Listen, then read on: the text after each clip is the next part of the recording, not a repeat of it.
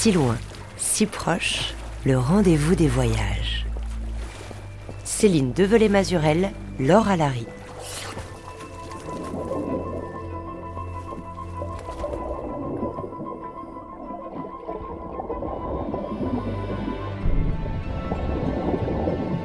Je ne suis pas un homme poisson, annonce d'emblée Guillaume Néry. Pourtant, depuis 25 ans qu'il plonge dans les mers du monde, l'apnéiste français a su faire de ses nages en eau profonde une danse, mieux, une évidence. Peut-être parce que dans l'eau, après avoir cumulé les records du monde, puis abandonné toute compétition, Guillaume Néry a trouvé sa place. La juste place que nous cherchons tous, peut-être, face aux éléments naturels. Sa place à lui, c'est celle d'un homme qui, un temps, arrête de respirer pour mieux s'immerger dans un autre monde un monde de silence, de lenteur et de profondeur. Car pour Guillaume Néry, la mer est bien plus qu'un horizon, c'est une boussole. Le corps, un allié, fragile mais indispensable pour poursuivre cette relation intime qu'il a entamée très tôt avec la mer, lui le niçois, né il y a 40 ans sur les rives de la Méditerranée où il vit toujours.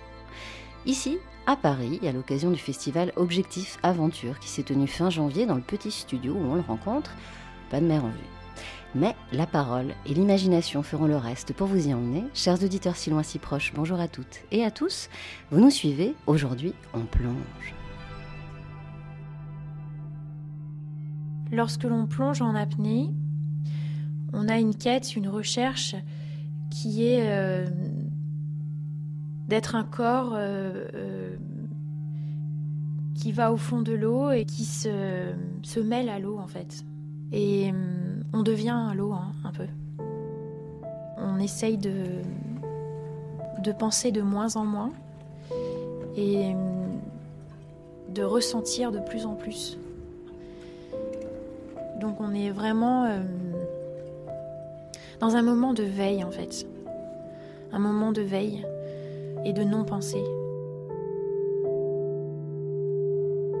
Si on est très attentif lorsque l'on plonge, et si on est euh, très souvent dans l'eau, on peut ressentir nos origines marines. Notre corps est fait euh, à 90% d'eau. La vie vient de la mer, euh, vient d'abord des algues, ensuite il y a eu des animaux qui sont venus sur Terre, puis des mammifères, puis ensuite il y a des mammifères qui sont retournés dans l'eau. En tout cas, tout vient de l'eau.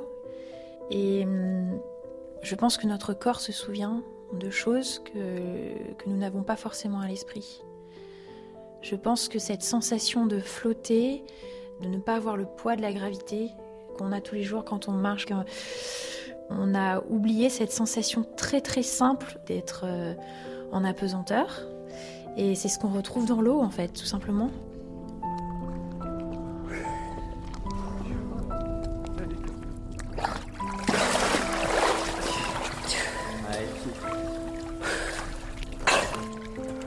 Guillaume Néry, bonjour. Bonjour. Merci d'avoir accepté notre invitation. Alors vous avez certainement reconnu la voix qu'on vient d'entendre dans cet extrait qui est tiré d'un documentaire de France Culture euh, sur l'apnée, dans lequel vous apparaissez d'ailleurs. Qui est-ce qu'on a entendu On a entendu Aurore Asso. Absolument, l'apnéiste française qui d'ailleurs comme vous s'est longuement euh, entraînée au club de plongée Le CIPA de Nice, euh, que vous fréquentez toujours. Aurore Asso là vient tout juste de parler de sa relation à l'eau et à la plongée, ce qui m'amène à vous poser forcément cette première question, à la fois simple et abyssale, si je puis dire. Pourquoi plongez-vous, Guillaume Néry Je pense que tous les apnéistes, on a un peu notre, euh, notre histoire avec, la, avec l'eau, avec la mer, avec la plongée en apnée. Et, euh, moi, la, réponse, en fait, elle est en constante évolution. Il euh, n'y a pas une réponse toute faite. j'ai une réponse du pourquoi j'ai commencé. Et puis, finalement, à chaque étape de, ma, de, ma, de mon évolution, bah, cette réponse, elle évolue, elle change. Elle n'efface pas les anciennes, mais, euh, mais cette réponse, elle se. Euh, prend de la rondeur, elle prend de l'ampleur. Alors pour commencer, moi ce qui m'a attiré, c'était euh, cette idée du vraiment du défi d'aller voir ce qui se passe dans l'inconnu. Je crois que ça a vraiment été ça le, point d'accroche. Au début, ça a été l'inconnu dans la réaction du corps, là où il n'est pas censé aller. Euh, et quand je parle de pas censé aller, c'est-à-dire l'arrêt de la respiration. Il n'y avait même pas le rapport avec la mer dans un premier temps. et j'ai été fasciné par ça. Été fasciné par tout ce que la machine humaine pouvait être capable de, produire comme adaptation pour s'aventurer dans, les environnements extrêmes. Je, lisais les, récits des, alpinistes et comment bah, le corps était mis à rude épreuve dans, ces environnements. Euh, où là aussi l'oxygène est rare. Voilà, où l'oxygène est rare, où il y a des, adaptations, des, des, des mécanismes euh, assez compliqués à gérer. Et, et puis j'ai découvert que j'avais un certain talent à ça. Je pense qu'il faut jamais oublier euh, et rester assez humble par rapport à, à cette réalité qu'à un moment donné on découvre qu'il y a un truc où on a, on a l'impression que on a un peu fait pour ça. Et, et habitant à Nice, très rapidement, j'ai voulu euh, bah, voilà, transférer cette capacité que j'avais à retenir mon souffle, qui sur Terre ne sert pas à grand-chose, pour euh, mettre un masque, ouvrir les yeux. Et là, il y a eu le second, accroche qui a été la relation avec l'eau, avec la mer.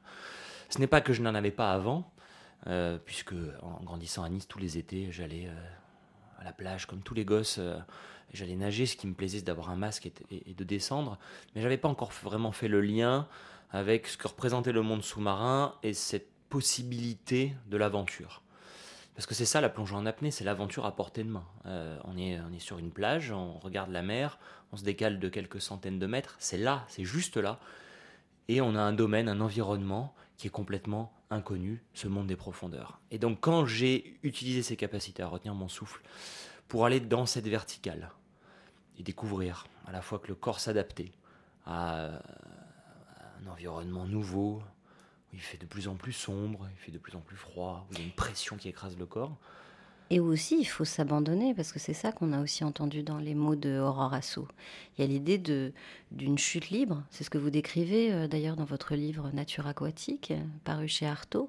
C'est comment, au bout d'un moment, à partir de 20-30 mètres finalement, euh, votre corps tombe, il n'y a plus de mouvement, plus de bruit, de moins en moins de lumière. Alors ça, on ne le découvre pas tout de suite. Il faut avoir un, certain temps de pratique pour pouvoir euh, voilà, commencer à, arriver euh, à passer les 20 mètres. Ça peut venir très vite. Hein. Ça peut venir très vite. J'ai monté une académie où j'enseigne à des débutants et, et, on peut arriver à une vingtaine de mètres, entre 15 et 20 mètres, profondeur à laquelle on commence à sentir cette attraction vers les profondeurs. Euh, on, peut l'atteindre en, une semaine ou moins.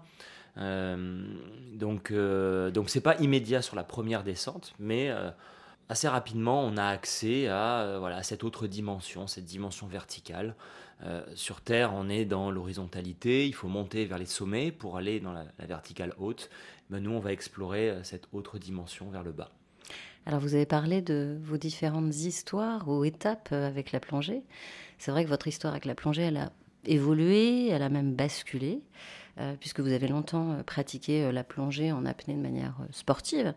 Vous avez battu, alors là on va faire un peu les, petits palmarès, les chiffres, à quatre reprises le record du monde en poids constant, ce qui veut dire que vous descendez et remontez juste avec vos palmes, vous n'êtes pas tracté. Vous avez remporté deux titres de champion du monde. Et puis un jour, le 10 septembre 2015 exactement, à Chypre, c'est le point de bascule, la plongée qui va tout changer. Vous étiez censé à ce moment-là descendre à 129, mètres. C'est ça. En gros, deux jours avant, j'ai battu mon propre record, record de France à 126 mètres. Euh, j'étais la deuxième plongée la plus profonde de l'histoire à ce moment-là. Et donc, je me sens prêt pour battre un cinquième record du monde. En apnée, on annonce la performance que l'on veut tenter euh, avant, donc la veille. Et donc, la veille de cette, ce jour de compétition, j'annonce 129 mètres, soit un mètre de plus que le record du monde qui était à 128 mètres. Euh, les conditions sont à peu près euh, correctes et mes 126 mètres se sont assez bien déroulés. Euh, donc je suis très concentré et, tout mon corps et mon esprit tendus vers, vers cet objectif-là. Pendant la descente, tout se passe à peu près comme prévu, si ce n'est que dans les derniers mètres, j'ai un sentiment que c'est un peu long. Aurore le, le, décrivait bien avec, avec ses mots on n'est pas dans la pensée. Donc je ne suis pas en train de, de, réfléchir à pourquoi c'est plus long ou moins long. C'est un ressenti. C'est un ressenti et une intuition. Mais euh, mon esprit ne peut pas euh, élaborer euh, des, des, hypothèses sur le pourquoi c'est plus long. Je me laisse tomber.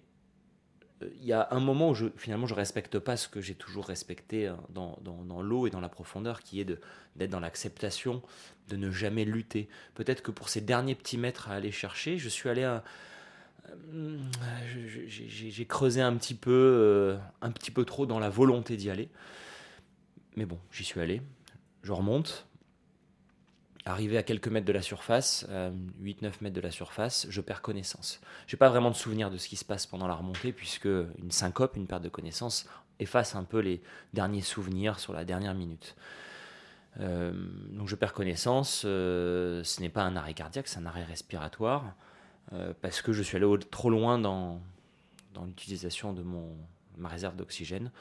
Et quand je reviens à moi, je réalise que l'accident était quand même assez sérieux. Je crache un peu de sang, j'ai mal au poumon, mon corps brûle. Euh, et au bout de quelques minutes, je regarde mes instruments de plongée pour voir euh, combien de temps a duré la plongée. Et, là, en fait, mon regard s'arrête sur la profondeur. Pour moi, il n'y avait pas besoin de regarder la profondeur. J'étais là à 129 mètres, point. Et en réalité, sur le profondimètre était écrit 139 mètres. Et en gros, je comprends assez vite que l'organisation et les juges ont mal mesuré, ont mal étalonné le câble le long duquel je descends, puisqu'on annonce avant la profondeur à laquelle on veut aller, le câble est mesuré, donc quand on va en bas, on réfléchit pas, on est censé être là où on est, où on, l'a annoncé.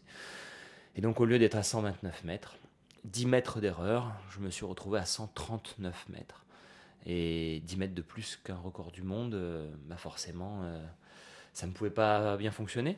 Et donc, euh, donc cette plongée derrière a été un, coup d'arrêt assez net à cette quête des maîtres euh, euh, toujours plus bas. Effectivement, puisqu'après vous décidez de, renoncer à la compétition, à la course au record, vous vous tournez après ça vers un autre type de plongée, plus artistique, esthétique aussi. Et c'est vrai qu'aujourd'hui, vous nous offrez des images, des moments suspendus dans l'eau au travers de films souvent hypnotiques de vos plongées à travers le monde. Des images d'une grande douceur, telles des fenêtres sur ces mondes engloutis qu'on connaît peu finalement, mais qui nous fascinent depuis très longtemps. Extrait de 20 milieux sous les mers, le film adapté du chef-d'œuvre de Jules Verne, avec au centre le professeur Aronnax, recueilli par le fameux, l'énigmatique capitaine Nemo, à bord de son sous-marin, le Nautilus bien sûr, tout aussi fascinant de technologie. Il était évident que le capitaine Nemo avait découvert ce que les hommes cherchaient depuis toujours le véritable pouvoir dynamique de l'univers. Ce secret à lui seul lui conférait la maîtrise des mers. C'est énorme, ça dépasse l'entendement. Comment un être a-t-il pu concevoir un tel navire et réussir à asservir une telle puissance qui dépasse les rêves des savants les plus hardis? Voyons, c'est un secret à révolutionner le monde. Ou à le détruire.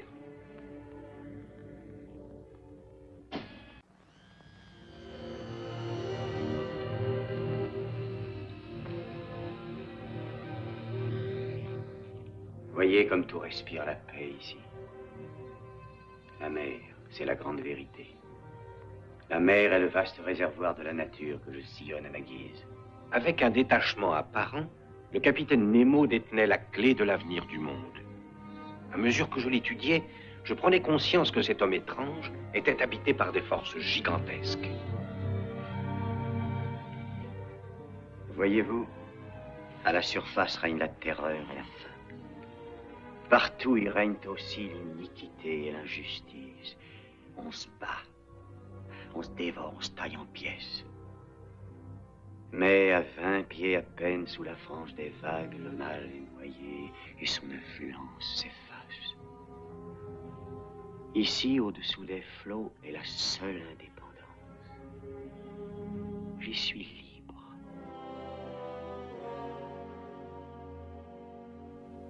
Guillaume Néry, est-ce que vous vous souvenez à quand remonte euh, cet appel des profondeurs? Est-ce qu'il a commencé entre les pages des livres de, Jules Verne, comme Familier sous les mers, ou dans les romans d'aventure? Comment est-ce que ça a commencé justement? Alors effectivement, j'étais assez euh, sensible à la littérature d'aventure, euh, que ce soit littérature classique ou bande dessinée. Et j'ai eu une très grosse période, je ne me rappelle plus exactement quand, mais entre 10 et 14 ans sûrement, euh, avec Tintin, en fait, qui était pour moi le, voilà, le, L'aventurier reporter. Euh, le, re- le reporter qui découvrait, qui, Qui enfile un allait- scaphandre à un moment, mais pas seulement. Exactement, voilà. et le- alors j'étais autant fasciné par ses aventures dans l'espace, euh, parce que je, je rêvais, euh, quand j'étais plus jeune, d'aller, euh, d'être un astronaute, d'être un cosmonaute, donc j'étais fasciné par ses aventures sur la Lune, tout comme euh, la recherche du trésor euh, dans le secret de la licorne et le trésor de Rackham le Rouge. Et je pense qu'il y a pas mal de choses qui sont nées à ce moment-là. Je me souviens euh, l'été, donc, quand j'allais à la, à la plage, euh, à la mer avec mes parents, j'aimais enfiler un masque, j'aimais mettre des palmes. Il y avait quelque chose d'assez fascinant à les regarder jusqu'à dessous. euh, un peu aller- vertigineux sans aussi aller hein, profond. au début. Il y a quelque chose de vertigineux puisqu'il y a cette verticalité, il y a ce, il y a ce vide, mais en même temps, euh, jamais j'ai ressenti le, le, vertige déroutant puisqu'on est porté, l'eau nous porte et donc on se sent. euh, moi, je me suis toujours senti en pleine confiance dans la mer.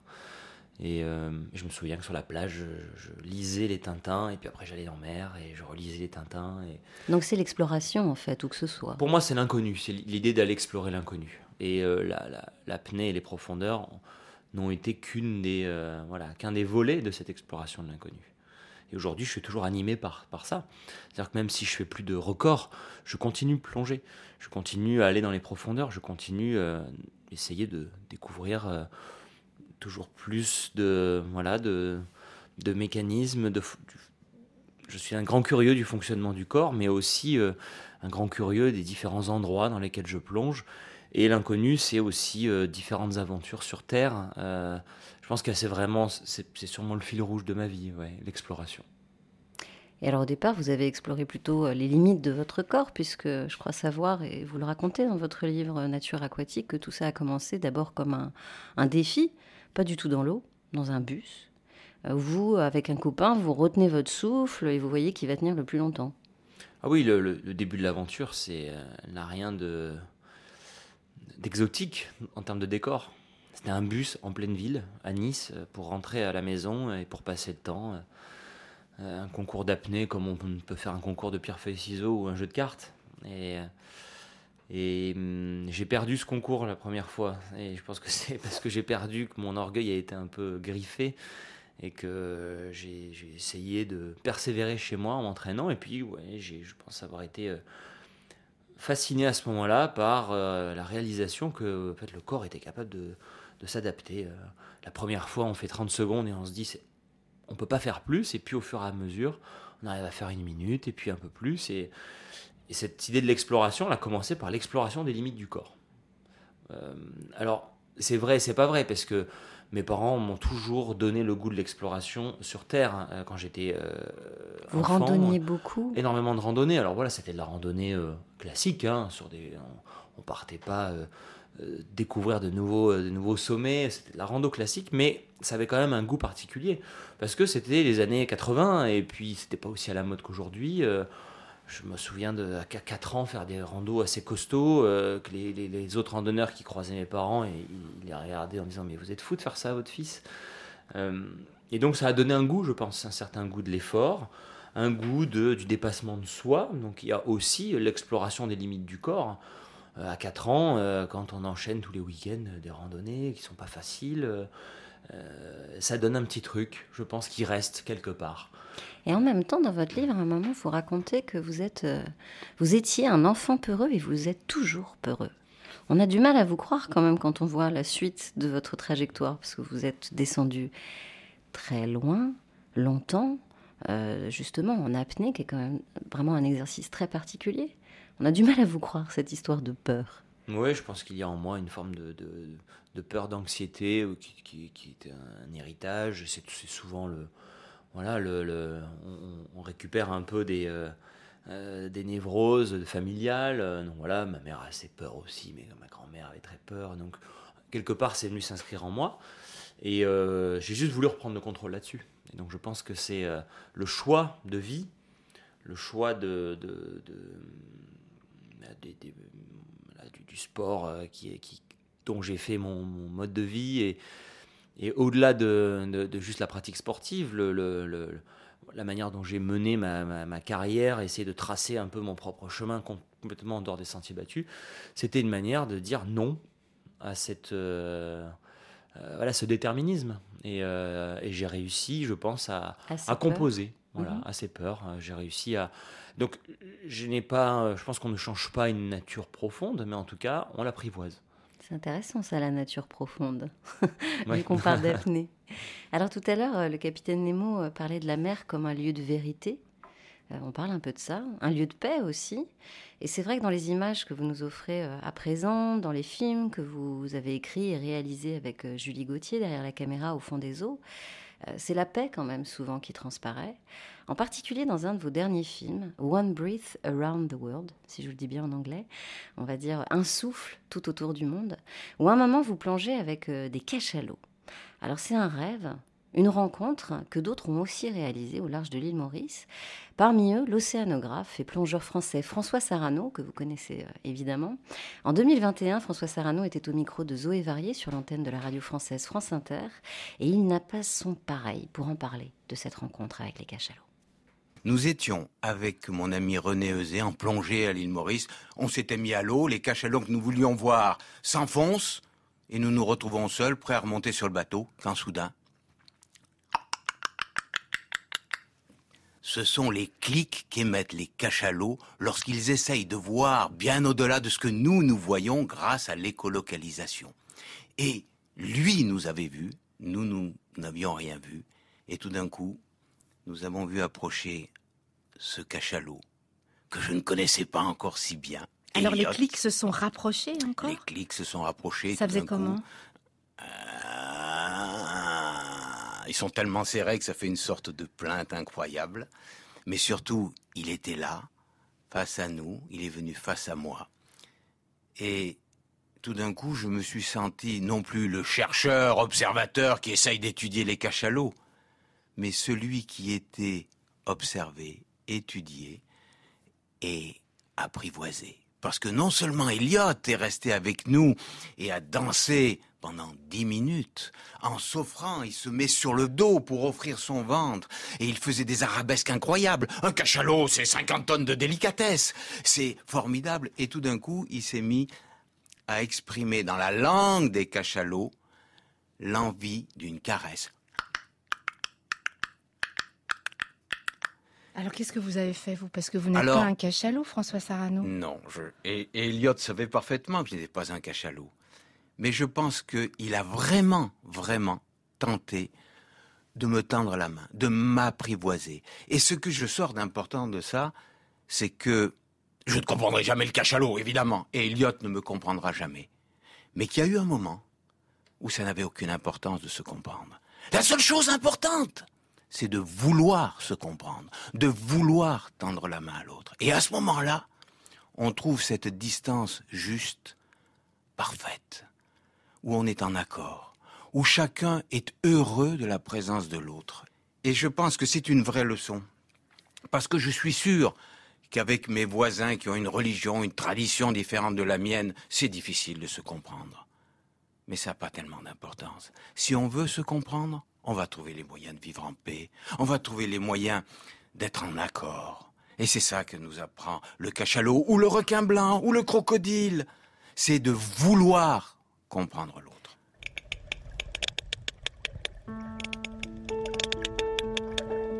Guillaume Néry, cette tentative de compréhension, de dialogue avec le cachalot dont a parlé François Sarano, est-ce que vous diriez que vous aussi vous l'avez eu quand vous avez tourné cette scène, euh, donc pour votre film, où l'on vous voit justement nager à leur côté? C'est une scène fascinante quand même parce que un tout petit homme et un énorme cachalot. Il l'a dit, 50 hein, tonnes.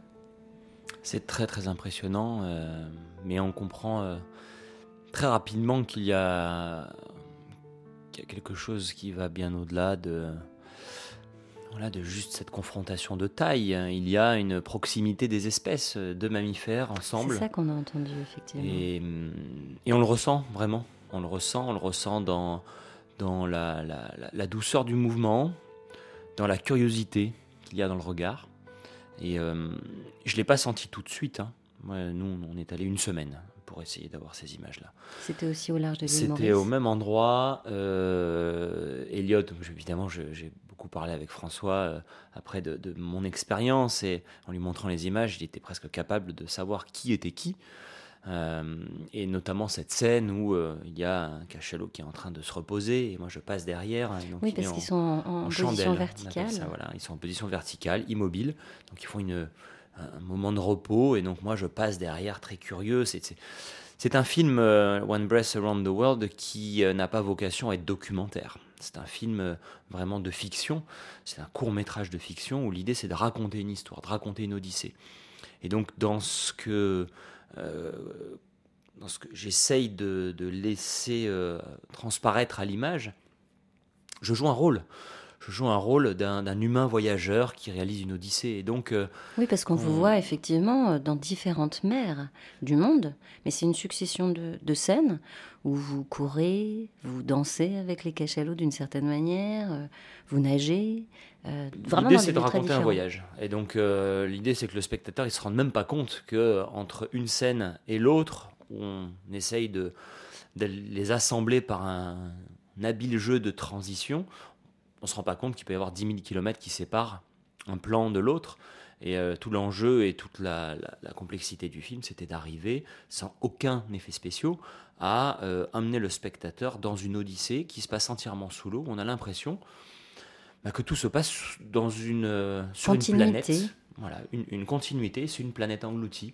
Il n'y a pas un pays puis un autre. Sachant que vous étiez du Mexique au Japon, on a parlé de l'île Maurice. Mexique, Japon, île Maurice, Finlande, euh, Philippines, euh, quelques scènes à Nice. donc, donc cette scène des cachalots, finalement, c'est un peu le, proche de la fin de l'Odyssée. Et donc, la scène d'avant, j'étais en Polynésie au milieu des requins, et puis à un moment donné, je, quitte cette sphère des requins, je me retrouve dans le Grand Bleu, et là, paf, je suis face à, face à un cachalot. Le spectateur est perdu, il ne sait pas où il est. Il est juste dans l'océan. Une, seule planète, la planète océan. La planète bleue, justement, parce que bien sûr, s'il fallait le rappeler, les océans recouvrent plus de 70% de la surface de la Terre. On va faire une courte pause musicale, Guillaume Néry. Tout de suite sur RFI, c'est Océania de Björk. One breath away from Mother Ocean.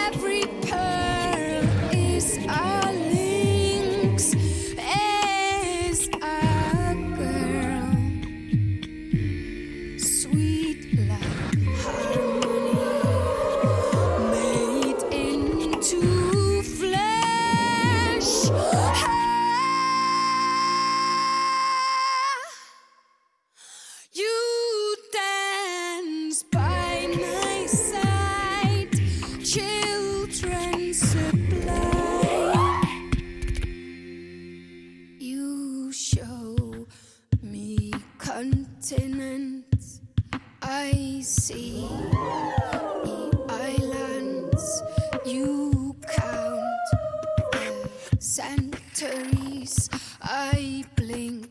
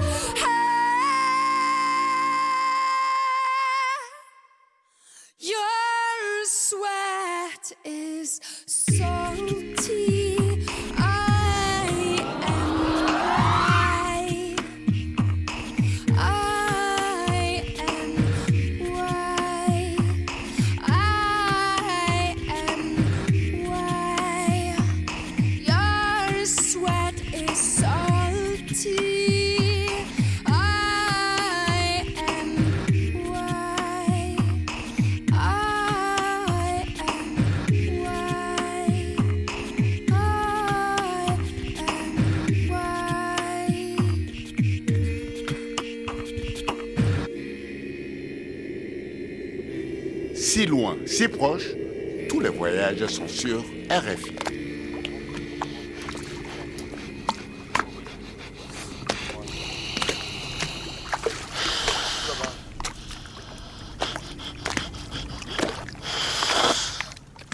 L'homme est à la recherche de ses origines et depuis une vingtaine d'années, il me semble que j'ai découvert que l'homme est beaucoup plus aquatique qu'on ne le pensait. Et je pense que mes expériences, mes, expérimentations appliquées, ont tendance à montrer que l'homme a en lui des réflexes archaïques, n'est-ce pas, qui lui permettraient de, retrouver, de remonter au, au, plus profond de son bagage génétique et de devenir en partie amphibie. Je ne prétends pas que l'homme redeviendra ou deviendra dauphin, mais je pense que l'homme est beaucoup plus aquatique qu'il ne le pensait, l'homme naturel. Je parle du plongeur qui plonge sans bouteille, donc qui plonge en apnée.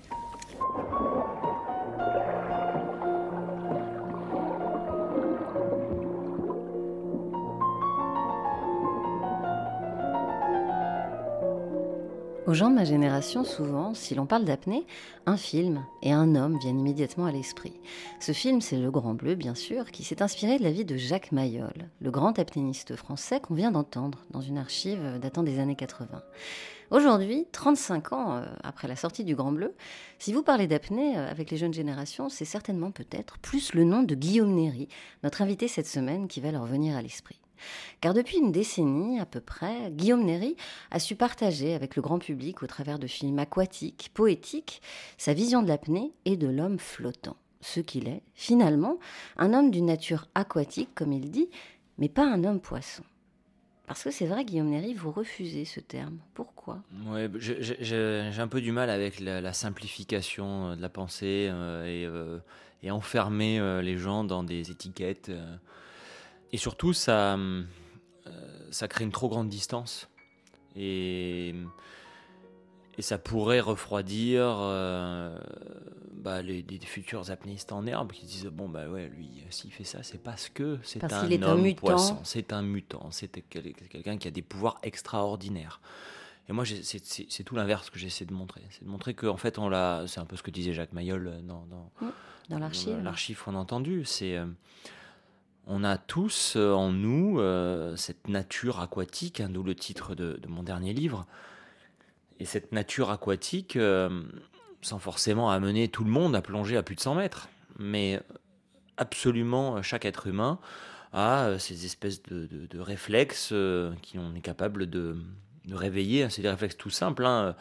Quand on met la tête dans l'eau et qu'on retient notre souffle, le cœur ralentit et il y a une modification de la distribution du sang dans les organes pour alimenter les organes nobles. C'est un réflexe qui euh, est un réflexe de survie pour permettre à l'organisme humain de rester plus longtemps sous l'eau en apnée. Donc ça, c'est pas quelque chose que euh, l'on déclenche par la volonté, c'est un truc qui se met en place automatiquement chez n'importe quel être humain. Et donc moi, ce qui m'intéresse, c'est de montrer que le monde sous-marin, bah, tout le monde peut venir le découvrir. Tout le monde peut mettre un masque, retenir son souffle quelques secondes, se laisser porter, descendre à quelques mètres, et, ainsi ouvrir une porte. Et puis ensuite, si on a envie d'explorer, absolument tout le monde peut descendre un peu plus bas, aller à 10 mètres, 15 mètres, 20 mètres, 25 mètres, peut-être même 30 mètres. Et ça, je pense que euh, ne pas me qualifier d'homme dauphin, d'homme poisson ou d'homme euh, extraterrestre, bah, ça permet d'amener plus de gens dans mon sillage. Et de continuer comme ça à avoir une grande lignée euh, d'apnéistes euh, et d'hommes et de femmes euh, qui justement apprennent aussi à connaître plus qu'à apprivoiser. Alors ils apprivoisent peut-être leur corps, mais finalement l'élément, il y a l'histoire aussi de la relation avec, avec l'eau. C'est qu'on n'est pas supérieur, loin de là, surtout pas face aux océans, mais en tout cas il faut s'y fondre. Et c'est ce qu'appelle aussi l'apnée. Exactement. L'apnée euh, à peine à redéfinir un peu le rapport que l'on a avec notre environnement. Il euh, n'y a pas que l'apnée hein, qui permet ça. si je garde vraiment les, le pied sur terre, on n'a pas, pas la discipline super pouvoir euh, qui permettra de changer le monde, mais elle fait partie de cette famille d'expériences permettent euh, bah, de bousculer un peu nos idées euh, reçues, qui permettent de se recentrer. Et de redessiner comme ça le, rapport homme-nature, puisque effectivement... C'est exactement ça. Et, moi aujourd'hui, c'est ça qui m'intéresse. Dans amener les gens dans l'eau, c'est pas en faire des apnéistes en herbe, c'est redécouvrir le contact avec l'eau, l'océan, avec un élément naturel, avec la vie aquatique, mais ça doit même commencer. on peut même commencer dans une piscine. Alors dans la piscine, il n'y a pas de vie, enfin il n'y a pas de vie, il n'y a, y a, y a, pas la, vie sous-marine que l'on connaît dans les, dans les mers et les océans. Mais en tout cas, c'est un premier pas de lâcher, de lâcher prise, de se détendre, accepter de se faire porter. Euh, c'est une démarche d'humilité, accepter que l'eau est plus forte, accepter que il faut pas lutter dans l'eau, il faut composer avec elle. Et donc c'est une métaphore extraordinaire de euh, d'une direction qu'il faudrait emprunter euh, là je parle à l'échelle de l'espèce humaine, dans ce rapport que l'on a avec notre environnement, avec la nature. Euh, arrêter euh, d'être dans cette logique de vouloir apprivoiser, dominer, et accepter qu'il faut se fondre, qu'il faut se fondre et composer. Et ça, l'apnée, c'est une discipline extraordinaire pour ça.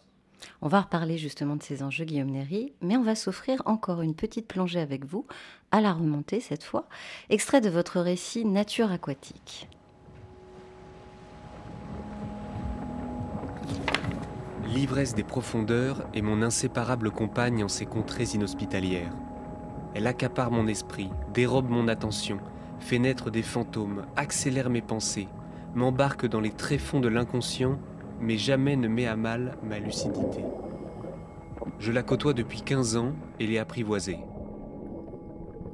C'est une réaction en chaîne.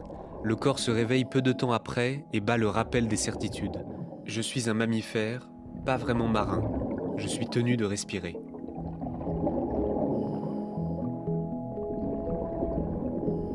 Encore 50 mètres à parcourir. L'acide lactique libéré par les muscles alors qu'ils produisent de l'énergie sans apport d'oxygène envahit l'organisme. Le corps, secoué par les toxines, les spasmes et les hallucinations, est une fournaise qui incite à détaler vite et loin. Il n'y a nulle part où fuir, nulle part où se cacher. Je ne change rien un coup de palme après l'autre. Jamais je ne lève la tête pour attraper du regard un reflet de la surface. L'attente ne serait pas comblée. La désillusion entraînerait panique et agitation, alors que calme et silence sont mes seuls alliés. Ici et maintenant est mon mantra.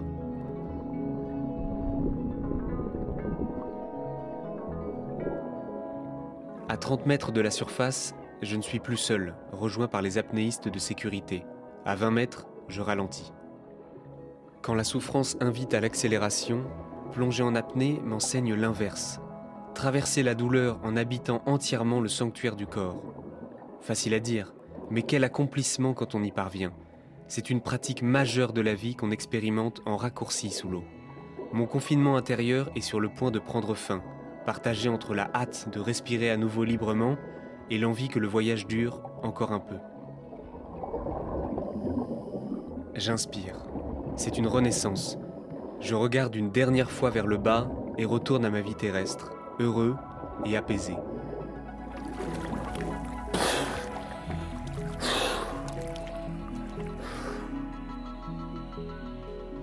Guillaume Néry, ce premier souffle, quand on sort la tête de l'eau, il est comment? Ah, Il est attendu, salvateur. J'imagine. Euh, mais il y a une forme de violence dans la rupture euh, nette, sans transition, d'un état envers un autre. Et hum, c'est un, choc d'essence. Hein. Vraiment, en quelques, en une seconde, euh, on passe. tous les sens sont, bouleversés. On retrouve le contact de l'air, le son, la lumière. On retrouve le goût, les odeurs, d'un coup, en une inspiration. Et, il faut un peu ce, temps de ces deux, trois premières inspirations pour euh, retrouver notre place. Retrouver, euh, redevenir terrestre. Redevenir, redevenir terrestre, exactement. Euh, mais mais c'est un bonheur, c'est un bonheur de ce, premier souffle. Alors dans cet extrait, on a entendu aussi vous parler de d'ivresse des profondeurs. Qu'est-ce que c'est exactement que cette ivresse? En gros, c'est un mécanisme physiologique qui euh, vient perturber le, fonctionnement du cerveau. Qui est lié à la pression, à très forte pression. La répartition au niveau des gaz, dans, dans, les gaz qui circulent au niveau du sang, va être modifiée et ça va entraîner un, changement dans, dans, la lucidité. Donc on va on reste lucide, mais on va perdre un peu euh, de notre capacité à laisser se dérouler le temps, cette capacité à concevoir l'espace autour de nous. On devient plus lent, Alors moi, c'est plutôt le sentiment euh, d'une accélération, une accélération des pensées. Et ça, euh, ça se passe à 100 mètres quand même, il faut le dire. Voilà, plus de 100 mètres, ouais. ça commence tout doucement à arriver quand on arrive en bas. Et puis, toute la remontée, cette, cette, narcose, on appelle ça la narcose aussi, est présente et euh, il faut arriver à gérer euh, un peu ce. Je pense que c'est un peu ce qui peut. Voilà, les, mêmes effets qu'on peut avoir quand on prend des narcotiques, euh, quels qu'ils soient, ou il y a quelque chose qui nous échappe. Il y, a, il y, a, toujours quelque part un brin, une petite flamme où on est parfaitement conscient de ce qui se passe, mais il y a une partie qui nous échappe. Et l'idée, c'est de rester connecté avec ce qui, ce qui nous reste de lucidité pour, euh, bah voilà, pour faire ce qu'il y a à faire. Pour remonter quand même. Pour remonter, ouais. Et pour, euh, pour euh, voilà, laisser s'exprimer le reste. Donc il y a l'inconscient, c'est comme un espèce de rêve, les pensées qui s'accélèrent, il y a des sons, il y a des, il peut y avoir des visions, des, un peu des hallucinations. Alors plus on plonge, plus, plus on, s'adapte et plus on s'habitue. Plus vous connaissez cette ivresse. Plus on la connaît, plus on, a, on, l'apprivoise. Moi j'ai mis du temps. Hein. Au début j'ai essayé de lutter contre cette ivresse, j'ai essayé de l'annihiler, de la, la, mettre de côté. Et puis en fait quand on essaie de rentrer en conflit avec ça, c'est encore pire. Ça, ça, fait un effet boule de neige. Donc un jour j'ai compris qu'il fallait juste euh, l'observer et la regarder. Et, euh, et j'ai même appris à ce qu'elle soit... Euh, amusante et agréable. Alors que dans les premiers temps, il y, avait un, côté déplaisant. Sachant que quand vous plongez aussi, et c'est ce que l'on ressent et que vous traduisez dans vos films, c'est que vous êtes bien sûr à l'écoute de la mer. Et un jour d'ailleurs, pendant une plongée, vous avez entendu ça.